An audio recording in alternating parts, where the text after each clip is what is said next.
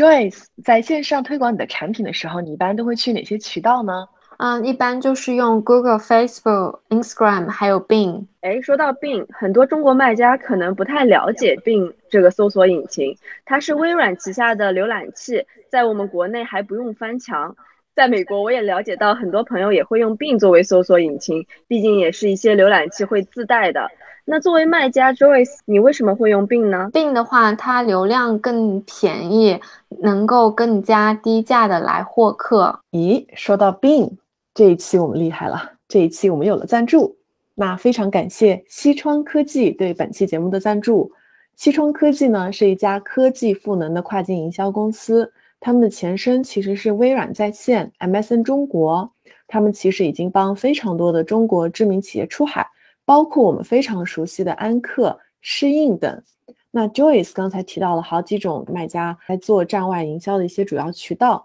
我们也发现独立站其实是未来的整个出海的一个趋势之一。那西窗科技呢？他们从建站到营销都在为出海的卖家提供一站式的整合服务。他们的广告业务覆盖包括谷歌、Facebook、Bing 等主流媒体。并且是病的官方核心合作伙伴。那对于想要进一步了解他们服务的卖家朋友们，大家可以去关注他们的公众号“必应出海广告”，了解更多。那下面进入我们的正式节目。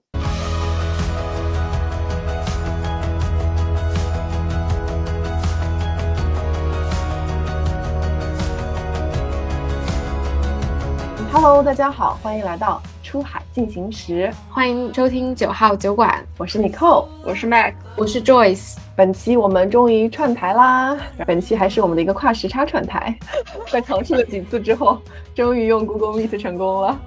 呃，之所以会有今天的一个串台节目呢，主要是因为之前呃九号酒馆的主播 Joyce 曾经分享了一期有关亚马逊的节目。然后当时呢，也是受到了很多圈内人、圈外人的一些关注吧，大家都觉得就是收获非常多，所以我们今天准备哎串个台，聊一些更多的干货。那以防万一，我们有节目新的听友可能对 Joyce 还不是特别熟悉，那我们请 Joyce 啊再简单的对自己做一个自我介绍。啊，大家好，我现在人的话是在新西兰奥克兰。我是一个亚马逊的小卖家，同时自己还有经营一个独立站的小品牌。我大概的话是一七年年底的时候开始学习，就是怎么样在亚马逊平台上面做一个卖家卖产品。当时是跟着我的上一家公司，他们想转型嘛，于是我们从零开始，公司的每个成员就开始从 YouTube 看视频自学。呃，包括有一些有合适的亚马逊的课程，公司也付钱让我们去学。于是呢，差不多一八年和一九年吧，是我们就是从零开始到呃上新产品啊。在亚马逊上卖东西啊，launch 啊这些，呃，都是跟着我之前的那家公司一起学习的。从二零二零年，就去年一月份的时候吧，我自己开始做一个亚马逊的卖家，到现在，怎么说呢？温饱肯定是已经解决了，然后呢，时间上呢比较多的自由，所以还是比较满意现在自己的一个生活的状况吧。嗯，哇，听上去好令人羡慕啊！我听到了几个点。第一呢是公司出钱给你去学怎么做亚马逊，第二呢现在实现了工作自由。对，当时因为我觉得我感到很幸运的一方面，就是因为公司付我钱，就是给我薪水，让我生活的比较舒适。那同时呢，我在学习一个从零到一的一个这样一件事情嘛，就觉得嗯，这点还是真挺不错的。是，大家可能也知道哈，其实国内很多的年轻人，其实我觉得也在探索一些就是朝九晚六工作之外的一些啊新的可能性。所以当上期大家听到 Joyce 分享的一些节目之后，我觉得很多人都蠢蠢欲动。那么问题就来了，就是如果想要去做跨境电商，不论是独立站还是说亚马逊，大家会想说，哎，那我到底要怎么选品？所以我们今天呢就专门请到 Joyce，然后我们一起来聊一下就是选品这个话题。然后我觉得选品这个话题，大家可能比较困扰我们听众的会有几个点。第一呢，就是现在入行会不会太晚？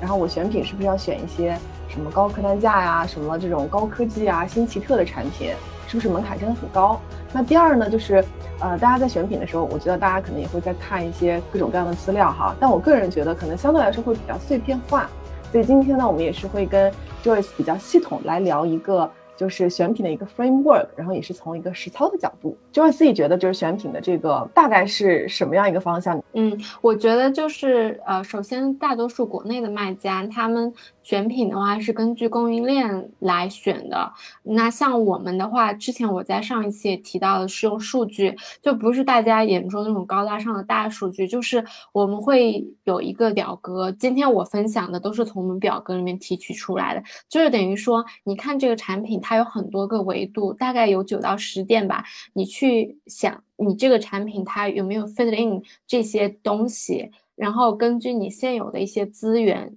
它适不适合你？它是一个系统化的东西，而不是说啊，我觉得这个不错，感性的觉得说 OK，就是就想去卖，这样子很有可能的话，就是你自己。亏掉了钱，然后产品还没有做成功。嗯，还有的话就是亚马逊的话，其实我觉得很多时候，呃，在国内的话，觉得七分靠选品，三分靠运营嘛。所以你有的时候你问一些亚马逊卖家，他们是不会告诉你他卖什么产品的，他只会告诉你他卖什么品类。因为亚马逊上面的产品吧，大多数啊都是没有什么高科技含量的，除非他自己有自己的专利什么的。所以基本上我觉得，因为这个。门槛没有太高，所以人人都可以去呃选择适合的产品进入这个行业的。嗯，以后你觉得呢？就是你根据你的经验，会不会觉得 就是好像也是大多数卖家不大愿意分享自己的产品？对的，我觉得国内大家可能平时一起外面讨论亚马逊的事情，可能一起喝个茶。大家估计也会留个心眼儿，就不会说，哎，我是卖什么产品的。大家可能会说，哎，我大概是做什么类目的。我觉得这样的话，大家不会说那么细。对的，大家就心照不宣的，就是呃，来有所保留吧。我觉得这个也很正常。但是我非常同意刚刚 Joyce 说的，就是其实亚马逊上的选品并没有那么玄乎。这就是为什么这么多人选择亚马逊的原因。从一个普通人的角度而言，其实我们还是。会发现它其实有一些规律，或者是有一些这种所谓的方法论，就是可以去去探寻，然后找到一个适合自己的产品的。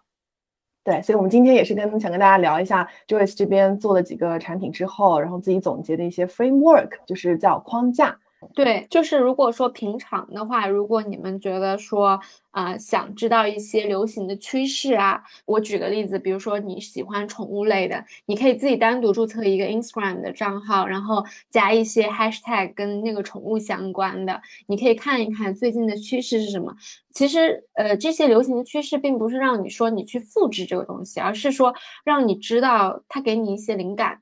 可以运用到你自己的产品研发里面。这个的，或者说一些 Pinterest 吧，你可以 pin 一些东西。就是我平常就是会这样子做一些，就是看你现在主要是在什么样的类目嘛。有一种是你自己可能误打误撞，你找到一个类目比较合适你，你可以深耕，或者你找一些自己感兴趣的类目。那有一些类目的话。比如说像美妆类的，我觉得因为它竞争比较激烈嘛，你可能需要跟网红合作啊。那不是说这个美妆类不能做，就是看你自己的资源有多少。比如说你自己有这样子的一些金钱的投入啊，还有对这种营销的一些认识啊，我觉得能做就也是能做的，就是还是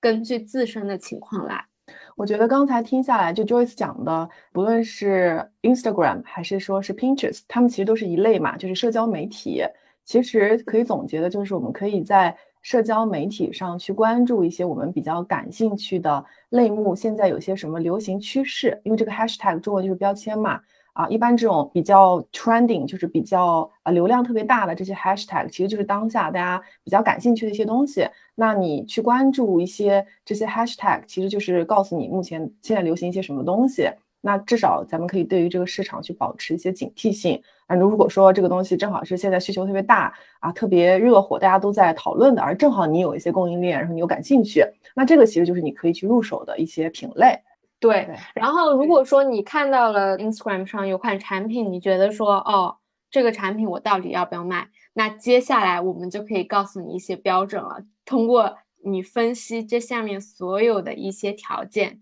你看看哦，这个东西能不能卖，对吧？哎，好的，那不然的话，我看到一款爆款的话，会不会觉得大家都在卖？如果我再进入，会不会有点晚了之类的？是啊，我觉得 Mag 的这个问题可能就是我们大多数人的问题。但是我们今天呢，想给大家分享一个就是一个框架，我们可以往里面去填。然后如果这些元素都满足了，那其实我们就可以去试手一下。如果说我们现在假设哈，比如说我们是一个宠物的类目，然后我们对某一个东西非常感兴趣，我们大概知道我们要卖什么了。Joyce，你觉得你的第一步会做什么？是会去做一些关键词的搜索吗？对，就是很多人会觉得说卖一个产品，对吧？那产品的话，它是怎么样被你的客户发现呢？那就是通过搜索，对不对？比如说在亚马逊上，你有一个产品，它的主要的，我举个大家用烂的例子，叫 Garlic Press 吧，压蒜器，它是一个大词，它的大词搜索量有多少？这就意味着客户对它的需求量有多大，对不对？然后这个大词之后呢，还有一些小的关键词，它也叫长尾词。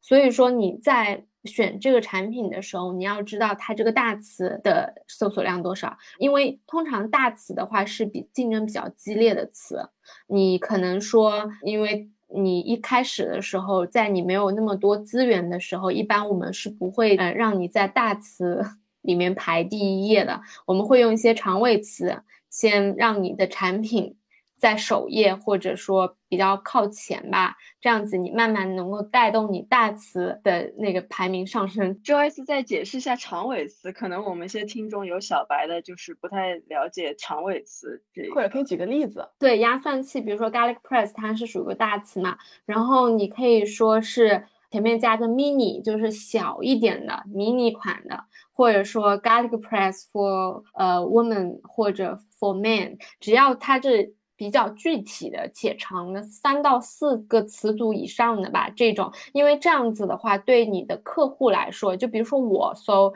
这个呃 garlic press for woman 好了。专门给女性用的，虽然没有这个产品，我只是举个例子啊，说明我作为这个客户的话，user 的话，我是非常明确知道我自己想要什么。当我搜这个词的时候，我会下单的概率会更高一些。所以刚刚 Joyce 意思是说啊，我们可以通过在一些搜索引擎，不论是谷歌啊还是亚马逊上去搜索一个词，来判断它的一个流量大小跟这个大家的一个需求。然后呢，也可以从一些比较长尾的词来入手，是吧？因为大词可能会比较贵。对，就是比如说像亚马逊，你要现上新款产品的时候，一般都是要用到那个广告 PPC 嘛。如果你用大词的话，它的这个每一个 bid 的话会非常的贵。其实对你 launch 产品来说，花销挺大的。那对于比较高。对，从我一个卖家来说，它的主要关键词如果说是在六万以上，我可能就不会去。找这个产品了，对，因为我会觉得说这个产品，它的确是很多人就想要，但是说明它的竞争也很激烈，非常激烈 啊。所以其实会通过判断这个词的受不受欢迎的程度，以及说它的这个，比如说什么点击的费用，然后来判定说你要不要去涉猎这个类目。是吗？对，然后而且的话，你的一些小的词，就是长尾词，就除了大词之外的小词，基本上你不能太小。如果说它的这个主词，比如说 garlic press，它占领一个 dominant 的一个这个搜索量，然后它其他小词，比如说都几百这样子，那其实你就很难。所以呢，一般你要看看小词，可能也有个一千多、两千多，然后至少有这样子八到十个词吧，反正总共十个关键词嘛，一个大词，剩余的九个词都是有一些搜索量的。那么这样子你在做产品的 launch 的时候，其实后边很有用的，就是你可以先把这些小词都搞定了之后，再搞定大词。好呀，那你当时在开始。就是比如说你选定的产品，包括你要去搜索词的时候，你有一些什么工具吗？或者是当时有用到一些什么付费啊，或者是免费的工具来帮你去判定说，哎，它的这个搜索量到底怎么样吗？现在我自己还在用的一个产品就是 Helium Ten。我跟你说，这家公司真的是应该给我打钱，我就是给了他们做了太多宣传了。因为我自己就在我上一家公司的时候，我是把市面上基本上所有的工具都用过一遍的。我又是属于那种比较极简的一个人吧，我就觉得说我选了一个我觉得最好的，我就选了他们。嗯嗯，我自己这个 Helium Ten 它应该是一个付费的软件，我们很多的卖家其实也在用。所以就是这一个软件，当时有非常实际的帮到你，就是做选品这件事儿，是吗？对，它的是从哪些维度呢？是呃给到的数据吗？还是就是我今天跟你们 share 的这个维度，都是我在听他们的一些课程，然后一些所有东西总结的一些。他们有一个选品的一个这个 tool 叫 Black Box，然后你就可以把今天要讲的所有东西，就全都可以把它那些数据就 set up 放进去，然后。开始一轮选，然后把一些产品给选出来。然后他们 Helium Ten 的话，最近有一个课程嘛，叫 Freedom Ticket，今年出了一个三点零。其实我在我上一期我也推荐大家去看这个课程。我今年它三点零新的课程，我自己也又重新看了一遍。我觉得还是你每次去看学习他们的课程，都会有新的体会的。而且这个课程的话是免费的，只要你订阅他们就是免费的。真希望，呃 h i l m a n t 能够听到我们这期节目，大肆帮他们宣传，打钱，打钱。嗯，好呀，这个是关于这个关键词的搜索。这个觉得这边有没有什么要补充的？还有一个补充就是要看情况，就有一些词，它可能说它的大词的搜索量很高，但是呢。它可能就你用工具嘛去搜这个词下面的一些产品的销售量，它其实是没有那么高的，所以说你就是还是要 case by case。那有一些词它可能大词搜索量也就一万多、两万多搜索量，但是它一个月的话可能销量就是也就挺高的，那说明大家每一次搜索它之后的转换率也比较高。所以呢，这只是其中的一个维度啦。嗯，我们接下去还要分析一些别的维度，这样子参考，因为这些都是第一轮的筛选。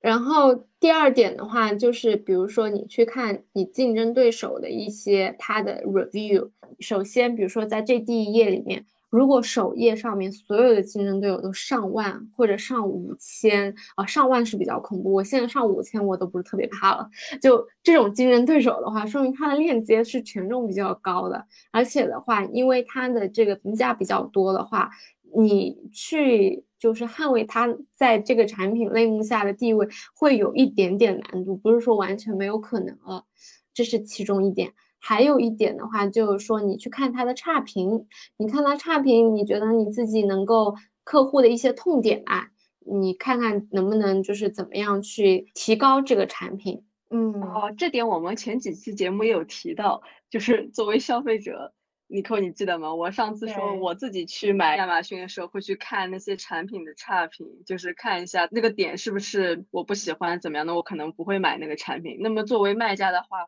上次我记得个卖家也提到了，他会根据这个用户里面 review 的差评去改进他的优化他自己的产品，这样会做到一个差异化。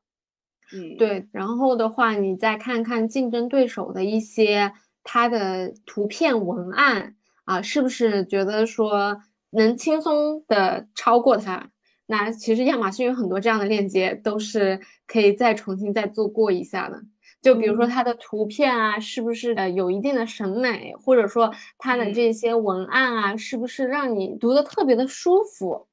这我跟你说，好的文案读起来真是让你就是想买。我知道现在很多文案，他们就是我看到的中式英语会比较多一些，就是可能会 会很多很多词堆在那边。这种时候你可以脱颖而出，精简一下，把最有用的好的词放进去，可能会。在 description 里面，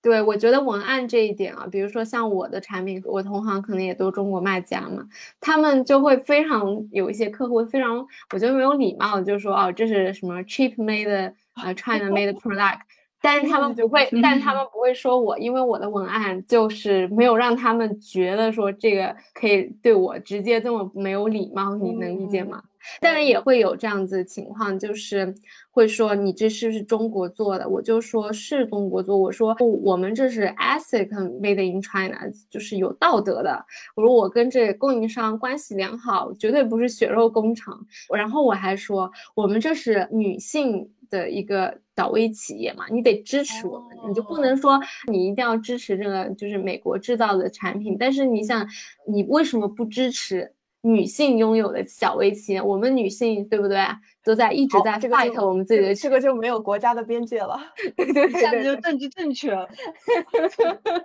上升到了高度。review 这一点，其实我觉得，呃，像因为我也听了你们的播客，我那个嘉宾是分享了，我就不多说了啊。然后下一点的话，我觉得有一点叫 ROI（Return of Investment），它是你的资金周转率。亚马逊的话，因为我做精品呢，它是属于那种重资产的一个 business 吧，对吧？对，你钱，我举个例子，你一万块钱投进去了，你要想我要几轮能够变出变成了五万块钱，就是你要周转很快嘛。比如说你这一万块钱放进去了，如果说十天之后你在亚马逊上面你就能卖，然后钱就能回款，那你这样子是不是用回来的钱又可以再下更多的订单，是吧？嗯但是你这一万块钱，如果说你这个产品需要三十天的制作周期，比如说它是一个抛货或者大件，抛货等会我也可以解释一下。就大件的话，那你可能在需要在海上再漂三十天，那就是六十天的时间，等于说你这一万块钱放那要放六十天，对吧？所以呢，我自己个人啊，找产品要找那种我走快递的话，快递是最贵的那种物流嘛，都能盈利的产品，这样子呢，你确保你的资金周转率是比较快的。然后这是 ROI 的一点，还有就是说。这个是我自己在 YouTube 上学到了，他就说 电电商一定要你盈利优先，就是 profit first，嗯不要太在意你这个你的 turnover 就是 revenue 多少。你比如说嗯有一个卖家，他可能是 seven figure，就是一百万美金的 revenue，但是他的这个 profit 很低的话，他其实做的很辛苦的。包括我国内的一些朋友，他做天猫嘛，就是利润率太低了，就是这样子赚的钱就太辛苦了。嗯，明白。嗯所以你的意思看上去很大对，就可能除了看 revenue 之外，其实就是整个的资金的周转率，包括你的这个利润的空间，可能也是非常非常重要的。否则的话，就抛弃了各种有的没的成本，就会发现其实到头来也也没有多少实际能够赚到的钱。对，而且你这样子压力很大，因为你摊子铺的越大，其实你对资金的要求是越高的。就我自己从我个人的角度，我是不是太喜欢就是加大杠杆的？就我不喜欢嗯负债前行。已经知道了这个行业是一个相对来说比较重资产的行业，就是可能在想尽一切的办法去怎么样，就是避免说就是特别大笔的一个资金的投入。当然了，除非你想要把你的 business 就是做的特别大，有比较大的蓝图。对，其实就是还是想说，怎么样更快的去利用你手上的钱，把它滚出来之后，然后再放进去。嗯，对，这个点其实非常非常的重要。那你觉得除了这个 ROI 非常重要之外，你觉得就是选产品的这个重量跟体积呢？因为刚才你有提到抛货对，对，或者嗯是这块儿有没有具体的一些东我我觉得就是新手来说，就尽量不要做体积大的产品，因为我刚才也说了嘛，你体积越大或者越重，很重的话，你的这个资金回转率就 ROI 会越小，因为你一定是会要走船运的，就海运。海那这样子，对你就是三十天。然后抛货的话是这样子的哦，就它可能东西很轻，但它的体积重是大于它的实际重量的。你这种产品如果走快递或者空派的话，它的物流费用很贵。你有的时候会觉得，比如说一只小包好了啊，你觉得啊这么轻，对吧？但是它实际上它的体积的重量是大于它实际上，然后他们收费是收你体积重的。你说的这种产品指的是类似于什么样的产品啊？啊、类似一些，比如说一只包好了，它很哦轻，它是铺开来的。哦，就它的占的面积会很大，是吧？对体积重量是说，我好像记得我我寄东西回国的时候，就是有这么一个政策，就是说对看就是什么达到反正就是快递和空派，一个除以五千，一个乘以六千吧，得出来的数字，比如说是二十好了啊，那你实际的重量，比如说是十五 kg，那他会收你二十 kg 的重量。嗯，哦，这样就不是很合算了。这样子的话，你就尽量的走海派了嘛，对吧？然后呢，还有就有一点，我其实有想讲，因为我之前说我的产品都是能走快递的嘛，但是嗯。人啊，就是会比较贪，像我就是走了快递之后，就会觉得说，哎，我要是能攒点钱，走个海运就好了，这样子利润又出来了。或者是说，我走了海运之后，要不要再搞一个海外仓，囤一批 货？啊，现在亚马逊的话，因为它限制库容嘛，就大多数还是要走海外仓。海外仓的话，它你转一下，其实成本也挺高的。就这些维度的话，包括海外专仓的中转，你也要考虑把这个成本算进去。这个也是一个很重要的一个角度。那除了这个之外，嗯，我觉得我们要不也可以聊一下，就是产品的差异化，因为我觉得这个的话也是，嗯，非常非常重要的，尤其是做亚马逊嘛，其实大家的东西大同小异，就是如果你的产品能够在某些层面，不论是你的包装设计啊，或者是说解决痛点方面有一些不一样的地方，那么你可能就在某些层面就能胜出你的竞品。在这块，Joyce 有没有什么心得？可以跟大家分享，就是比如说刚才这个产品的差异化，你其实是可以通过竞争对手的 review 去拿到的嘛，对不对啊？我举个例子啊，比如说，我觉得最近自己学习到的，我觉得有电子书这一点真的超级棒，尤其是亚马逊，它现在特别限制你锁屏，就是拿评价嘛。对对对对，如果说有一款产品的话。啊，我自己个人觉得啊，只要稍微复杂一点的产品，就是你需要告诉别人怎么用的啊，可能你一页纸你就能解决的事情，你最好可以把它写成个五页十页，然后做成一个电子书，而且你要让你的客户觉得说，哎呀，我真的好想要一下这电子书。他收到这产品之后呢，他就会问你要，问你要的时候呢，你再让他，因为你们两个就已经有一个叫 engagement 了嘛，你就可以直接让他。给你一个 review 了，那这样子呢，你 review 上来了呢，同时呢，你又给这个产品加了一个附加的 value，我觉得啊，电子书这个还是挺不错的，就是教别人怎么使用这个东西。这个产品亲测有效吗？很有效，像是给他们一个福利，就是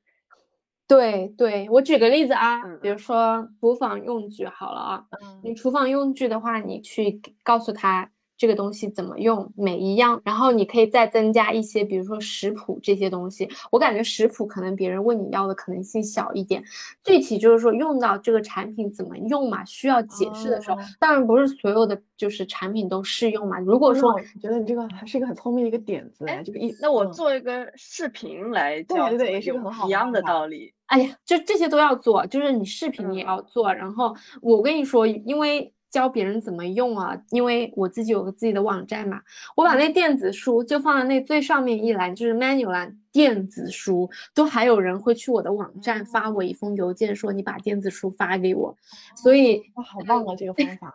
就是其实我这个产品怎么用，我也放在那个亚马逊的视频里面了，但是他们就还是会不知道，然后就给一个选择嘛。嗯，哎，这个让我你这个电子书。就是发给他们一个 PDF 嘛，就是对一个 PDF 啊。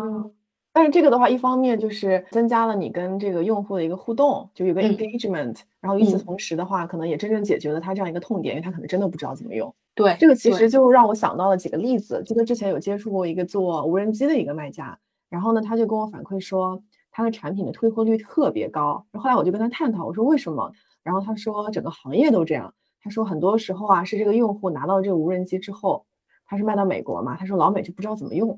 不知道怎么用之后，他飞两下就就给摔坏了。然后呢，他就想了个办法，就是录制一些这种试飞的这种教程或者是视频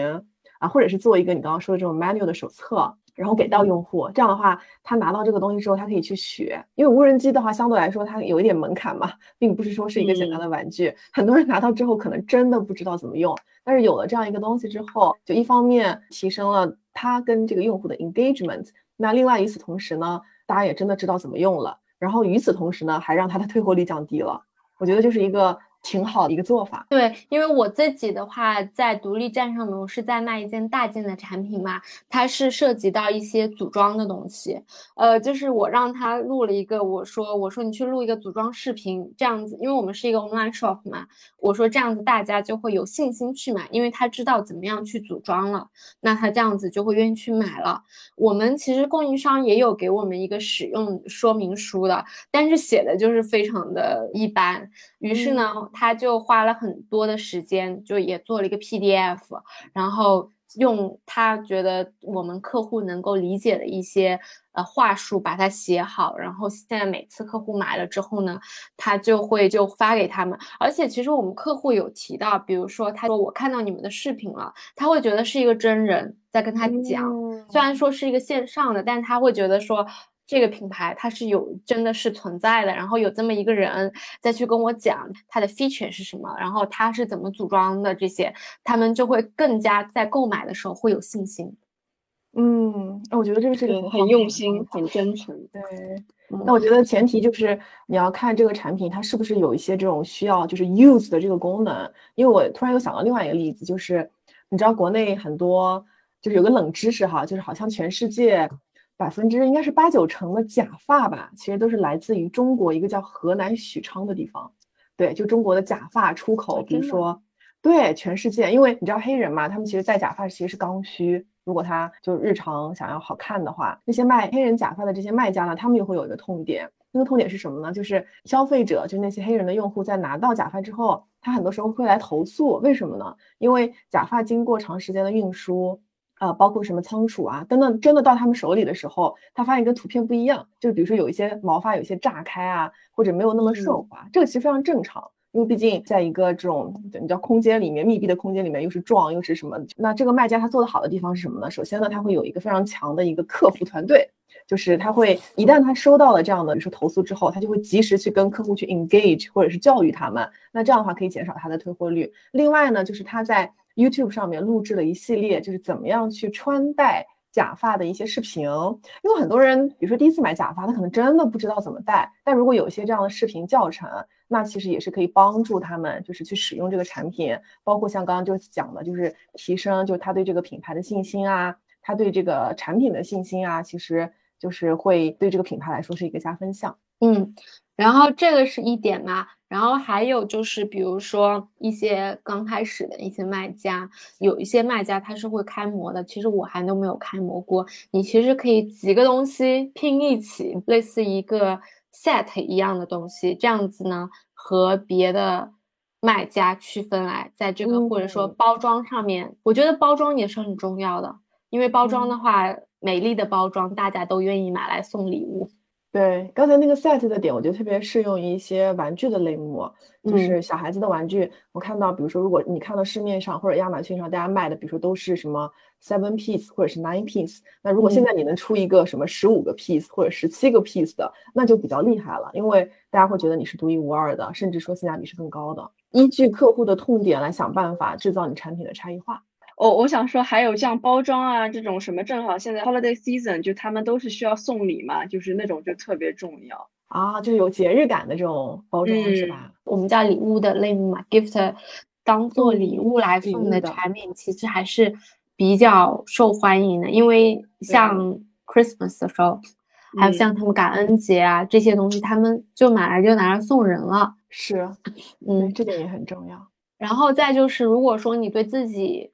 的创新有信心的话，可以做一些包括这个外观专利的一些申请，就是你自己设计款一些东西啊。当然也是根据一些你在类目，比如说我们说包包类的类目好了，不是那种女生背的包包，那个我没有卖过，就类似比如说你可以自己设计一个包啊，然后跟你的同行都不一样啊。那这种设计的话，其实比那种你开一个模成本低很多，因为对工厂来说，其实就是打一个板而已。那也就几百块钱吧。如果是一个属于你自己的设计，然后客户又喜欢的话，那其实也是一个非常好的一个就是 differentiation 的点。这个当然是要对自己的创新比较自信啊，然后对自己客户也比较了解一些。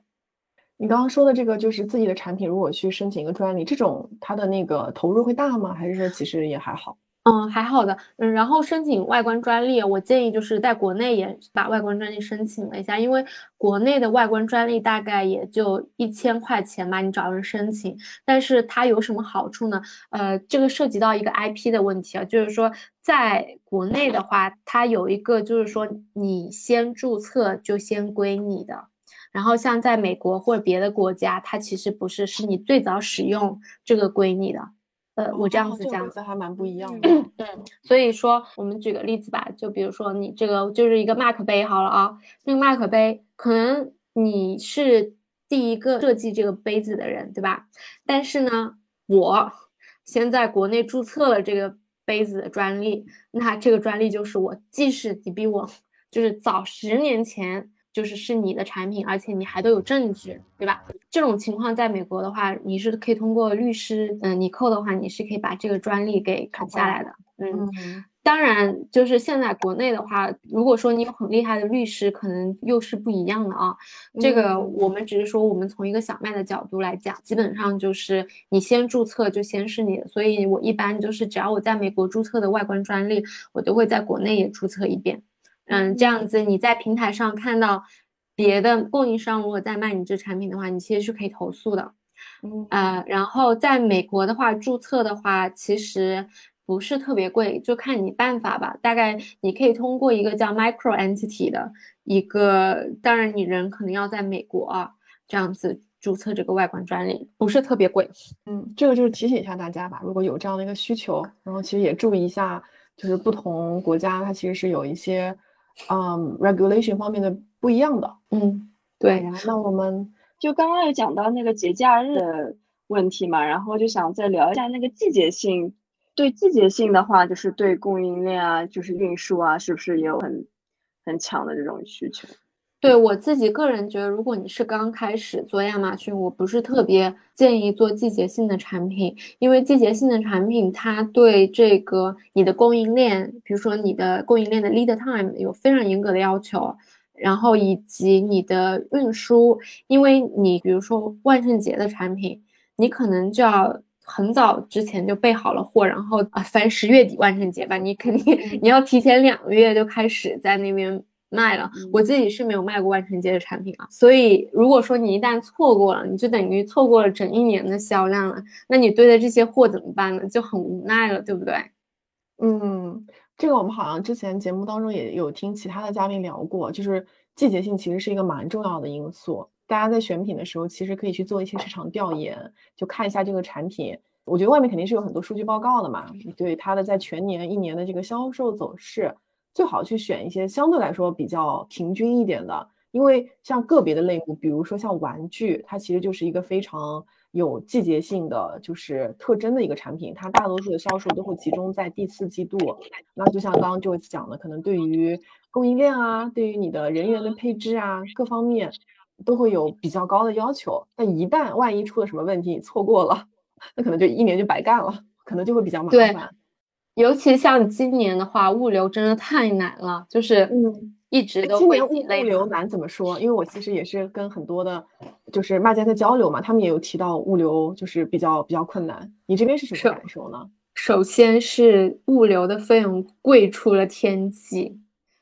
就海运的话，如果你走美森快船的话。我前段时间走了一票都要三十六块钱一公斤嘛，然后疫情前才十三，你想想看它涨了多少了？疫情前的空派才二十九人民币一 kg，它现在海派都超过了空派，然后像。空派和快递的话，就也都非常的贵。你说贵也就算了吧，还不准时，那你说怎么办？再加上亚马逊还限仓，你得把所有的产品弄好了之后放你的海外仓，之后从海外仓到亚马逊，差不多也要一个星期的时间，就嗯出来然后进去这样。天呐，这个听上去压力还是挺大的。我之前还听了一期节目，好像是讲什么全球物流大塞车。哦，对，今年对，整个形势特别的严峻。我就是新西兰这边嘛，我们这边港口，我有一批货到了，已经两个星期了，就都还没有拆柜，就还在那等着排队吗？排队。然后像美国那边也很堵，如果你走的是美森的加班船的话，基本上都要排队两个星期以上吧。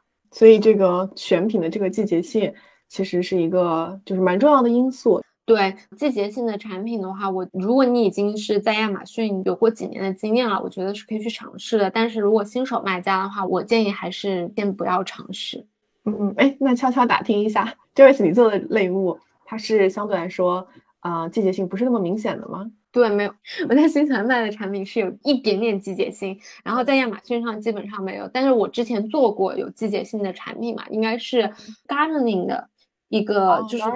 对对对，我这什么春季特别好，这个产品不是我自己，是我们公司的。就突然间就是它滞销了，然后突然间就卖完了，然后卖完了之后，你赶紧说让供应商下单，下完单到了仓库之后就又不卖了。刚才我们聊了关于季节性的这个话题，那呃，如果说我现在选了一个产品，然后你觉得这个产品就是它是否有门槛，比如说一些证书啊或者一些专利啊，这件事情这也是一个比较重要的考量因素吗？对，这个叫英文叫 product compliance 吧，就是有一些，比如说像你在那种个护啊 personal health 的这个类目下面。呃，也是我们之前的公司做过啊。他比如说，我们先卖着啊，卖着卖着，突然间亚马逊就给我们下架了，然后说问我们要一个基本上国内都找不到有卖家能有的证书，就很尴尬，就想说啊，怎么突然间又要一个这样的证书了？然后再还有一种呢，它的主要的关键词，就比如说你搜这个产品的主要关键词，它被亚马逊给禁掉了。你就会想说啊，那为什么别的卖家还在卖？那因为人家二零零几年或者一五年、一六年他们就开始卖，那会就是亚马逊还没进的时候，他就已经 launch 了，所以他就一直吃着之前的福利。这个我们也遇到过。但还有就是说关键词，它本身就是比如说在你这个产品里面的 listing，你有一个关键词你是一定要写进去，因为它是跟你的产品息息相关的。但是呢，它被注册了。商标就说明你不能用了哦，那这种就很可惜，因为你就错失很多流量。对，然后所以说你在选品之前，第一去 Google Patent 里面去找这个产品是不是有专利的，外观专利啊，使用专利，然后呢再去看，呃，比如说一些主要的关键词或者你一定要用的关键词，你去有个网站嘛叫 TradeMe 啊，把这个关键词放进去，你就会知道它有没有这个商标。嗯嗯。所以这些其实都还挺重要的。就对于这些东西不注意的话，就可能你卖着卖着，就像你刚刚讲的，产品有可能会被面临着下架，是吧？对，是的，就会你前期投入了这么多，你看你做了这个产品的所有的 differentiation 啊，你去下单啊，然后你再运到亚马逊，然后你发现你不能卖，那其实就是蛮大的。对，嗯，对，我觉得好像我之前接触过，它就是玩具这个类目，它其实涉及到很多的一些。证书啊、专利，包括知识产权的东西，我觉得这个大家可能也要千万小心。对，包括合规。对对，我觉得做亚马逊还是要合规的，这样才能走得更远一些。因为毕竟亚马逊是重资产嘛，如果你不合规的话，被亚马逊封号了或者下架了，其实对你的损失是很大的。嗯，提前做好一些调研。嗯，然后我在产品的价格方面，这是我自己个人的啊，我会比较选择至少是二十五或者三十美金以上的，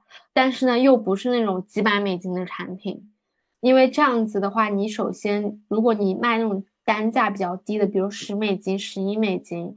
你刨去亚马逊的这个 commission fee，加上它的帮你物流配送的费用嘛，你其实利润已经很微薄了，然后你还要得打个 PPC，对吧？就是你做广告，你几乎就是没有利润了。所以说，你单价高一些的话，你的利润就是空间会高一些。那我为什么又不愿意做那种太高的高价，比如说上百美金的产品了？就从我个人的角度啊，我会觉得说有一些，呃，可能是因为我自己现在还没有做好这个准备吧。我觉得你如果卖客单价高的产品，最好就是说跟一个海外仓合作，或者说在美国本地。有一个你的工作人员能够去帮你接收这些退回的产品，不然的话，亚马逊他就直接帮你给扔掉了，其实也是一个比较大的损失的。嗯嗯，就有客户退回你嘛，别人是风险还比较高，就是客单价高的话。嗯，我举个例子啊，我有个朋友吧，他在嗯亚马逊上卖一个五六百美金的产品，然后他们是属于自发货的嘛。他的客人已经收到了这个产品了，然后说不要要退回来，结果就是亚马逊把从卖家账户退给那个人，比如说五百美金了，但是那个客户又把这个产品退还给他，他就很头疼。那么损失大的其实就是这个卖家呀。对，是啊，产产品的一个投入，包括运费，包括后面一系列的东西。嗯，我如果觉得客单价很高的产品，我比较倾向独立站，你可以是跟客人一对一的一个直接的一个。communication 对，关于就是价格这一块的话，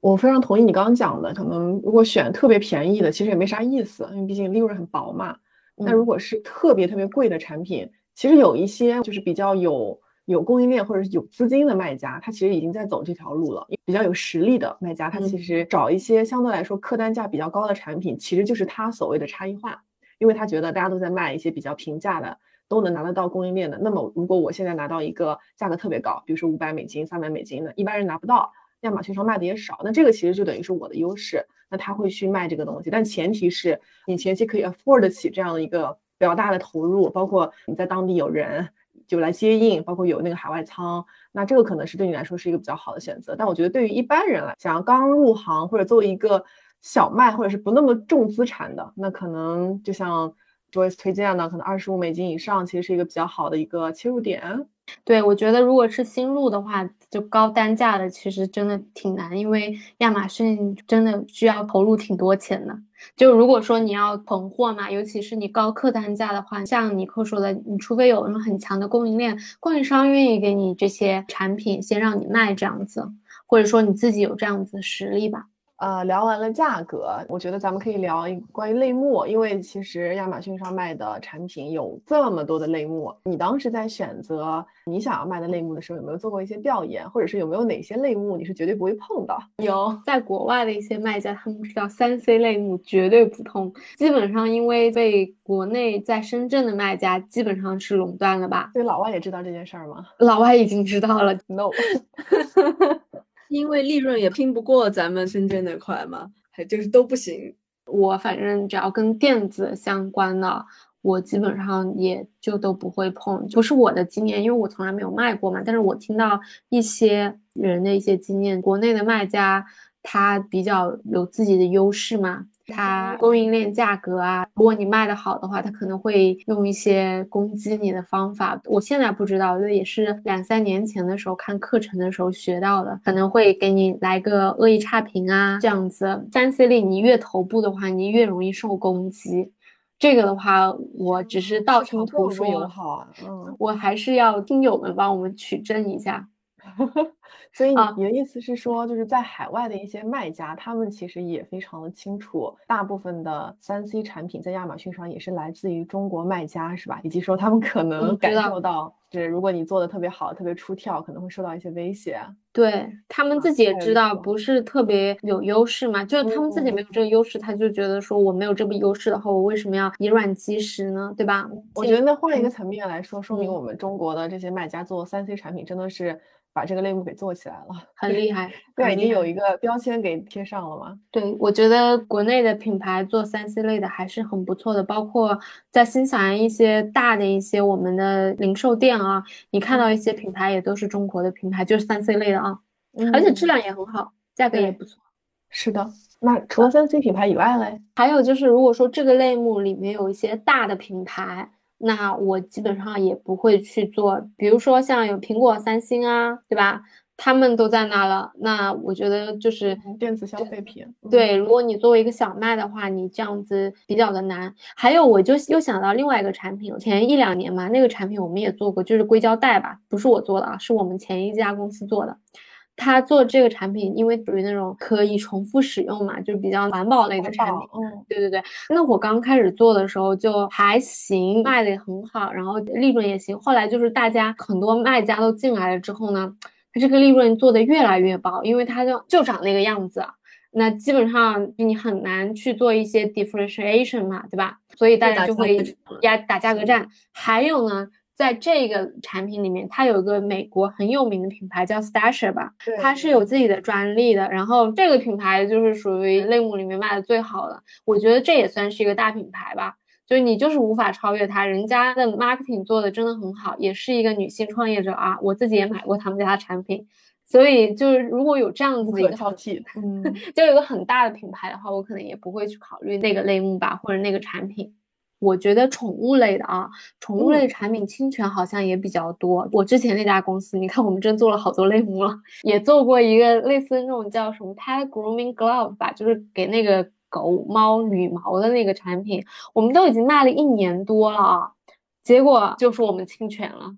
就直接下架吗？啊，对，直接就下架了。不过我们当时就是公司也不想卖了嘛。本来刚好就不想卖，但是就是说你卖着卖着，它突然间就说侵权了。所以说你去这个 Google Patent 去找它有没有这个专利是很重要的。还有就是有一点啊，比如说它这个产品其实在国内已经制作了十多年都有了，然后在美国也卖了很多年，非常成熟了。然后有一个人他可能别有用心的去注册了这个品牌的外观专利啊，把亚马逊上全部都下架了。哦，就是这个东西一直有人在做，有人在卖，但是没有人去注册这个专利，是吧？对，然后在国内的话已经卖的很成熟了，就是我们会觉得说这是一个应该不会涉及到侵权类的产品。然后呢，一个亚马逊的卖家他就去注册了，就是我上一家公司属于在那个类目下面是一个比较小的卖家。然后我们第一名、第二名都是我们中国卖家，他们都卖了很久了，一天都能出个好几百单的那种，然后就这样被下架了。其实，在美国的话，你是能把它这个外观专利给撤掉的，钱找律师以及一点点时间。嗯，我还想问的就是，比如说刚才我们提到很多类目嘛，然后有个别类目是你们可能从卖家的视角观察到。就是中国卖家会非常多的，就占据主导的。那有没有哪些类目是你觉得从一个卖家的视角而言，中国卖家还并没有那么多？你觉得还是会有一些潜在机会的？啊，我觉得像这种食物类的产品，中国卖家比较少。它的原因就是因为，如果是在国内的工厂生产的一些食品类的产品，好像不能卖到没有对，应该不能卖到海外吧？对，除了老干妈这些啊是可以的。Anyway，老干妈那种 consumable 的东西，中国卖家都没有什么，就是那种所以洗发水啊、卫生纸啊这种也不卖的。哦，这样子吗？对，所以我觉得就是说，你可以 think out of the box。呃，首先账号可能是要注册美国的啊，不能用国内的公司注册。就是你在用美国公司注册美国账号，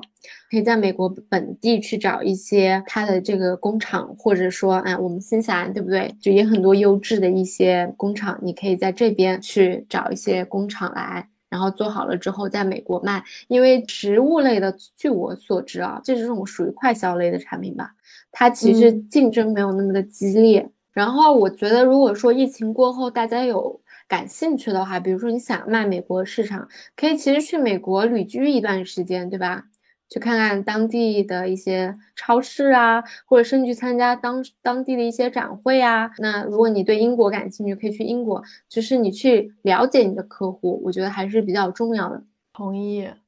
啊，我觉得我们大概聊了大概九个点吧，还是蛮充分的。可能 Joyce 从一个卖家的一个视角，然后做了这么多类目，包括现在自己在做亚马逊，然后包括也有一个独立站，然后我们一起总结的这样一个框架。相对于外面大家在做一些 research 的时候看到的信息而言，它是更加结构化的。对，因为我觉得在选品这件事情上，它没有对错。呃，我们今天呢也不是想要教大家一个所谓的到底选什么品，其实更多的是一个方法论跟一个总结吧。如果大家对于出海这件事情非常感兴趣，然后正好可能有一些好的资源，那我们今天聊到的这个框架，你可以去套用看看，给大家多一个思考这个问题的一个角度。哎，那我们要不要简单的再提一下独立站？嗯，好，独立站的话，我自己因为卖的是新西兰本地啊，嗯，暂时还没有在美国卖。我自己个人的经验，我觉得就客户的体验非常重要，因为是你直接面对客户嘛，对不对？嗯嗯，不像亚马逊啊，亚马逊它帮你承载了所有的物流啊，还有客服退换货这些所有东西。独立站的话，等于说你自己是要直接面对客户的。我觉得这个客户的体验，它可能分为很多种，就比如说他进到你网站之后啊，视觉的体验啊，包括说如果他看了觉得喜欢，最后下单了，你的支付方式啊，包括说你的网页的加载速度啊，以及说啊后期的这种物流配送、售后，其实就是一个全方位的一个解决方案要给到他，可能在每一个环节就是都不能出错。嗯，我觉得是相对于亚马逊而言比较高阶的一种运营方式。对，就是前期准备的要很多、很充分，尤其是像我最近，比如说跟一些客户聊嘛，就会发现，其实支付这个东西还蛮重要的。就我有一个客户，他会发现，当他在进入一个新的市场的时候，他在看一些数据，发现，在支付这个环节，最终流失掉的那个比例会非常高。他后来就会发现是什么原因呢？主要是因为他给到的这个支付的解决方案，跟当地人就是比较习惯用的这个解决方案其实不是很匹配。那这种的话，就会让大家在最后一个环节，比如下单的时候就放弃了，所以他在意识到这个问题之后呢，就会去重新去找一些解决方案，然后来就是解决这个问题。可能就每一个环节都有可能会出错，说你需要就特别的谨慎。对，我觉得你的网站啊，要让人感觉到真诚，就是你在真诚的在卖你这这个东西，而且以及能够让人看了你的网站之后信任你，然后下单。你觉得就是刚刚提到这个真诚，有没有一些什么就是标准可以去物化它？它表现在哪些方面呢？呃，比如说，我觉得就是你要让人感觉到你是 local 的。就是你是当地的，就是你可能会要 preset。我自己举个例子啊，就是说你可能人在国内的话，最好就是说在美国有个 connection，就是你别人在哪里可以打电话找到你，然后你有你的地址在 base 在哪里，我觉得你去到时候去搜索一下，我觉得应该都是没有什么问题，或者说你可以啊有一个就是现在很流行的。去到他们网站上，他可以找你聊天，现实的 online chat，他可以马上的问你一些问题，其实有点像我们现在淘宝了。对对对对对，让别人觉得就是你是非常值得信任的，就对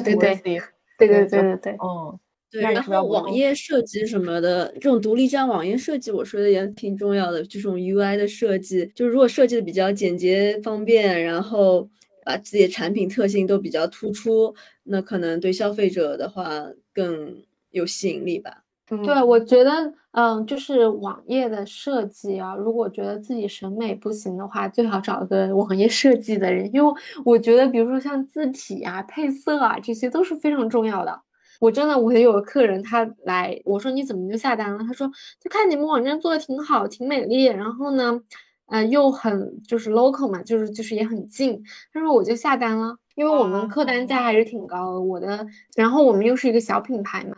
所以说赢取客户的信任还是比较重要的。哦，所以你你刚才提到那个客户，他就是还蛮看重你们就是网页的那个设计，觉得审美很在线，是吧？符合他的需求。那只是其中一个啊。那像你们做这个设计的话，是会请专门的设计师来做吗？我自己做的，我们的网站都是我自己来做，但是因为我用的是 Shopify，它有些模板的，对，它有些模板，我用了一个付费的模板吧，也就一百八十美金，然后一点，对对对，然后我自己，我觉得你最好的审美就简单一些吧。因为我这人比较追求极简嘛，所以对简洁一些。当然，如果你预算比较多的话，可以去找一个网页设计师。我觉得我们网站可能有一天也会这样子吧。嗯，你像我亚马逊上所有的包装啊、电子书还有照片都不是我自己设计的啊，都是找比较好的设计师设计的。只是独立站的话，我们从去年开始就预算比较少嘛，因为它是一个很长的一个过程，就是你开始。呃，慢慢的 build up 起来，然后包括你的第一个客户在下单，下了单之后，你还得问他要个 review，对不对？就是慢慢的就是你的 review 越来越多，你客户推荐客户，因为我们客单价高的产品啊，真的很多也靠客户的推荐吧。那还有一个就是我们会 focus 在这个 content build，就是写一些 blog。然后你写的话都是要写一些 quality 的，就是比较有质量的，你不要追求数量，因为客人真的会去看的，你知道吗？嗯，对，尤其是他在买一个客单价比较高的东西的时候，他其实会愿意花一些时间去做一些关于这个产品的 research。然后你刚才提到关于那个网站节俭的，我想到之前我跟 Mag，就是我们两个人有录过一期嘛，Mag 好像当时也有提到，他好像买东西的时候说也会去看这个网站，对吧？因为就提到说可能我们国内的。很多的卖家在做独立站网站的时候，他就是会堆砌很多的信息，然后放各种什么 sale 啊、打折啊这种字。对我很看着审美的，因为不然的话，这看上去这个网站就不是很正规，你知道吗？然后搞很多那种，哎，然后你知道吗？其实很多独立站他们做成什么，你知道吗？就是这种页面下面会显示出来什么几几分钟之前在哪里的用户买了这一单。我觉得这样就太容易给人造成焦虑了。我觉得我这个人哈，做自己独立站是有自己个人的想法的。比如说，很多人会觉得 Common Sense 它会有一个 pop up window 吧，就比如说，哎，你把你的邮件。啊，放进去给你个 ten percent，或者说就是 join 他们 newsletter 嘛，我都不喜欢啊，我都没有。其实我个人是觉得，就是逛独立站的人跟逛平台的人的用户其实还蛮不一样的。因为我不知道 Joyce 你你又做 B 站，然后又做亚马逊嘛，就你有没有去看过两个平台你的用户的那个画像是会有比较大的区别吗？其实看产品的，像我在新西兰的这个用户的话，基本上都是老年人，对，听上去很有钱。对，消费水平可能会比较高。对，而且他们会比较愿意支持一些当地的小品牌，因为我的独立站的客户真的都挺有钱，然后他们自己很多都是自己是有自己的生意的嘛，所以他对这种啊要大品牌啊这些东西不是太在意，不是特别的 care。嗯。然后我在美国的话，呃，我的客户主要都是男性，二十五到五十五吧，就可能区间有点大。我是很支持女性创业的。如果有听友的话，尤其是女生，你们想创业，我其实真的会额外的花一些心思在你们身上的。我觉得这样子支持方法比较的实在一些，与其我们一直在骂男人，对吧？好，我们有想法的听众可以跟我们留言，我们可以勾兑一下。对对对，我这边个人觉得哈，提到的就亚马逊的那一套选品的思路，它当然也是可以就是应用在独立站的选品上的。但是我觉得在独立站这块儿，就还有一些额外需要注意的，就比如说我们刚刚提到那个点，就是咱们客户的整体的体验，然后包括说产品的独特性。但我觉得有了这些东西之外，我觉得独立站。更加需要我们努力的，其实是怎么讲好一个品牌故事。这一点的话，也是我们很多中国的卖家或者是品牌在出海的过程当中，就一个任重道远的一个事儿吧。其实也想听一下，就 Joyce，你对于这块怎么看？做品牌这件事情离你遥远吗？我觉得不是特别遥远，因为你自己首先给客户呈现的一个你的一个品牌的形象，包括你怎么去跟他沟通啊。还有这些邮件的来往啊，这些都是在传递一个品牌的故事。然后你这个产品怎么去解决你这个客户的痛点，对吧？那他记住你了之后呢，他如果去 refer 给别的人了，其实是由你的客户再去帮你讲一个品牌故事，对不对？然后只是说 branding 的话，你有小的预算和大的预算。那像我们这种小麦，没有什么。很大的预算可能不会天天去 Google 打广告啊，或者在 Facebook 上天天有一个很多的一些广告预算。预算对，或者说你去找品牌大使啊，我们可能也没有这样的预算。但是我们可以在跟客户接触的每一个方方面面。去做好，对每一个触角去做的比较专业一些，然后让客户感觉到，哎，我们是很在意他的。我觉得这就是在传递一个品牌的故事。那当你慢慢的这个 build up 起来了之后呢，你可以再去加大你的一些预算，这样子。我觉得你刚刚讲的特别好，因为像中国的卖家，他们对于品牌，我觉得他们天生有一点抵触，他会觉得这个东西很形而上，很假大空，然后很费钱。但我其实觉得，如果你换一个角度来看，觉得它更多的是是一个 mindset 吧，就是是一个是一个意识，就是你在最初的时候，就是你需要具备这样一个意识，然后它其实更多的其实是体现在跟客户实际的他们购物的这个旅程当中的每个触点，然后都让他们觉得放心，觉得